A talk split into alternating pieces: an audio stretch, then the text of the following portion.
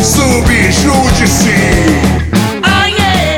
Olá, bom dia, boa tarde, boa noite. Tio Veras aqui de volta para falar neste quarto episódio sobre mais um tema polêmico. Vamos abordar o agravo do instrumento e a crise desencadeada pelo Superior Tribunal de Justiça na interpretação do seu cabimento. Chega junto e vamos iniciar essa bagaça. Como você sabe, meu compatriota, minha compatriota, um dos maiores problemas da justiça brasileira é a sua morosidade e o seu agravamento pela profusão de recursos existentes. Tentando mudar essa realidade, o novo CPC, promulgado em 18 de março de 2015, altera o sistema de impugnação de decisão interlocutória proferida em primeira instância. No modelo anterior do CPC 73, toda decisão interlocutória poderia ser combatida pelo recurso de agravo instrumento, desde que se provasse perigo na demora. Bora ler o artigo previsto? No revogado artigo 522, meu chegado. Presta atenção, pois vai ser importante mais à frente. Segue a letra. Artigo 522. Das decisões interlocutórias caberá agravo no prazo de 10 dias, na forma retida, salvo quando se tratar de decisão suscetível de causar à parte lesão grave de difícil reparação, bem como nos casos de inadmissão da apelação e nos relativos aos efeitos em que a apelação é recebida, quando será admitida a sua interposição por instrumento. Como se viu, praticamente toda decisão interlocutória será recorrível de imediato, já que a parte está sempre com urgência. Isto, por óbvio, ocasionou uma lotação nos tribunais e a paralisação dos processos da primeira instância. Daí tu lembra que o novo CPC muda tudo no artigo 1015 a trazer um rol taxativo para o cabimento do agravo instrumento. A ideia é diminuir o número de recursos possíveis que pudessem retardar o bom andamento do processo. Tudo ia na tranquilidade, meu chegado. Até o primeiro doutrinador de peso, professor Fred Didier, passar a defender em seu livro sobre recursos uma interpretação extensiva do inciso 3 do artigo 1015. Este inciso discute a validade da cláusula arbitral e se ela pode retirar o processo da justiça comum e levar para o juiz arbitral. Com efeito, no seu entendimento, Didier defende que quem pode o mais pode o menos. Em outras palavras, se eu posso discutir a competência do juiz arbitral, eu posso discutir qualquer tipo de competência através do agravo do instrumento. Aí, meus amigos, foi o início da caixa de Pandora. O STJ adorou a ideia, endossou a tese da interpretação extensiva, como se viu quando a quarta turma julgou, em 14 de novembro de 2017, o RESP 1.679.909 do Rio Grande do Sul, de relatoria do ministro Luiz Felipe Salomão, por unanimidade.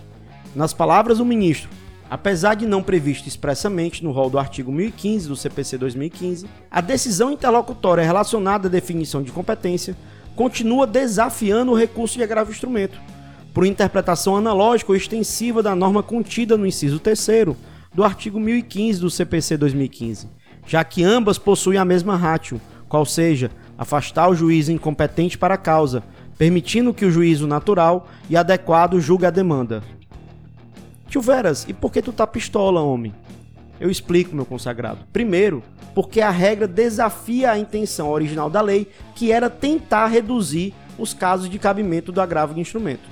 Segundo, porque o novo CPC deixa claro em seu artigo 64 que os atos decisórios são aproveitáveis mesmo quando exarados por juiz absolutamente incompetente. Não acredita? Toma essa na canela. Artigo 64. A incompetência, absoluta ou relativa, será alegada como questão preliminar de contestação. Parágrafo 4 salvo decisão judicial em sentido contrário, conservar-se-ão os efeitos de decisão proferida pelo juiz incompetente até que outra seja proferida, se for o caso, pelo juízo competente. Em terceiro lugar, para pedir música no Fantástico, a decisão fere a paridade de armas decorrente da ampla defesa e do devido processo legal por introduzir arma, recurso, não previsto em lei. Resumindo, a decisão andou ruim porque não existe urgência, já que os atos podem ser aproveitados não existe pressa, porque os atos não vão precisar ser refeitos. Tudo isso deu margem para o STJ fazer a primeira repristinação hermenêutica no direito processual civil. Repristino mano? Repristinação, meu aluno. A proibição da volta da lei revogada por outra posterior.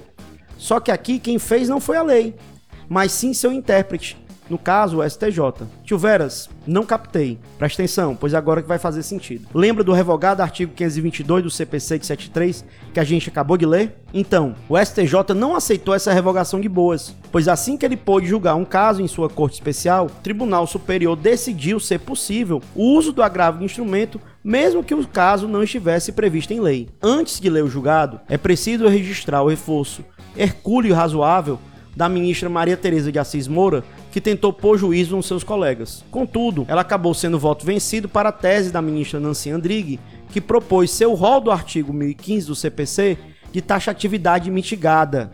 Por isso, admite a interpretação de agravo instrumento quando verificada a urgência, grave urgência, decorrente da inutilidade do julgamento da questão no recurso de apelação. Seguiram a relatora ministra Nancy Andrighi os ministros Napoleão Nunes Maia, Jorge Muse, Luiz Felipe Salomão, Félix Fischer, Benedito Gonçalves e Raul Araújo. A tese, chamada agora de taxatividade mitigada, foi fixada no julgamento conjunto dos RESPs 1.696.396 e RESP 1.704.000 520 ao 5 de dezembro de 2018, ou seja, um ano após a admissão da chamada interpretação extensiva do inciso 3 do rol do artigo 1015. O STJ trouxe de volta a fórceps o revogado artigo 522 ao afirmar que se você achar que tem urgência, tu podes interpor agravo instrumento. Claramente, uma repristinação hermenêutica. Contudo, o que se viu na prática foi a volta da realidade passada.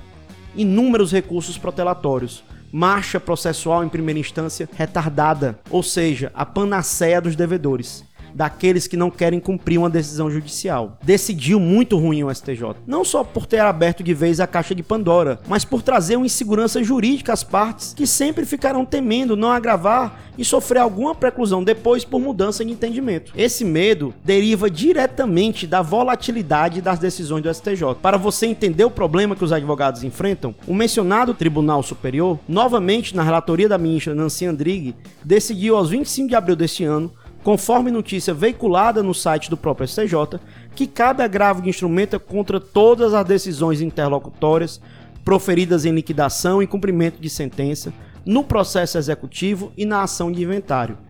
Segundo os ministros, a limitação imposta pelo artigo 1015 do CPC somente se aplica à fase de conhecimento. Beleza, tio Veras, mas e aí?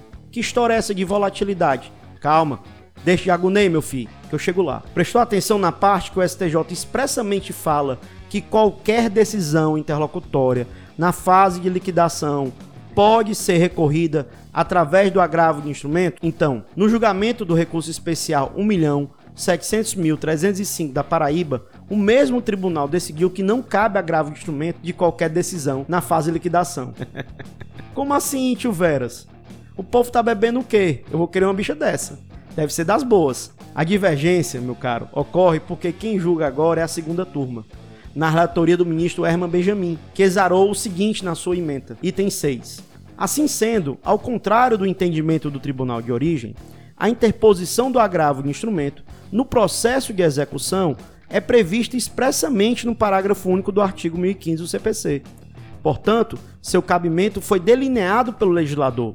Contudo, para a otimização do Código de Processo Civil, deve o exegeta interpretar restritivamente o dispositivo legal no sentido de que o agravo do instrumento não pode ser utilizado como meio de impugnação de toda e qualquer decisão interlocutória proferida no processo de execução, porquanto tal liberdade iria de encontro à celeridade que se espera do trâmite processual. Ademais, se a cada decisão proferida pelo juiz ACO, o tribunal de revisão for instado a se manifestar imediatamente sobre o seu acerto ou desacerto, haverá drástica diminuição na efetividade do processo.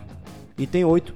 Não obstante o deciso impugnado possuir conteúdo decisório, desnecessário neste momento a interposição do recurso de agravo instrumento contra despacho ou decisão do magistrado que determina a elaboração dos cálculos judiciais. Não obstante o nobre objetivo de dar celeridade, não se deve admitir interpretação contra a lei, contra a lei, pelo mesmo princípio do devido processo legal. Sem falar do conflito campal que agora vai demandar urgentemente o uso dos embargos de divergência para que essa treta seja resolvida de uma forma a diminuir os danos. Assim, como se viu, o assunto não morreu e provavelmente voltaremos a falar sobre ele em um episódio posterior. Obrigado por escutar até aqui. Se você gostou, compartilhe e venha debater conosco. Você encontra o Tio Veras no Instagram, no perfil Prof. Fernando Veras e no Twitter, na Prof. Veras. Até a próxima. Valeu!